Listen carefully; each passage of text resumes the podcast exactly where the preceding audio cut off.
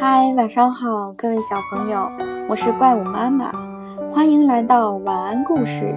今天给大家讲的故事的名字叫做《心态好的驴子》。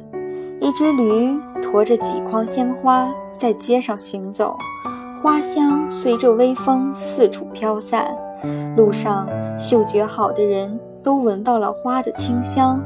驴子察觉许多人都跟随着它。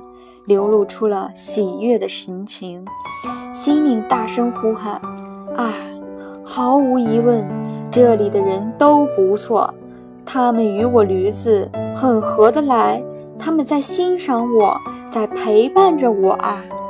不久，驴子驮着花筐来到了花店。第二天，我们的驴子驮着垃圾，人们遇到这个家伙，不是远远地跑开。就是躲到门洞里不出来了。驴子说：“最清楚不过了，这就是对我最大的尊敬。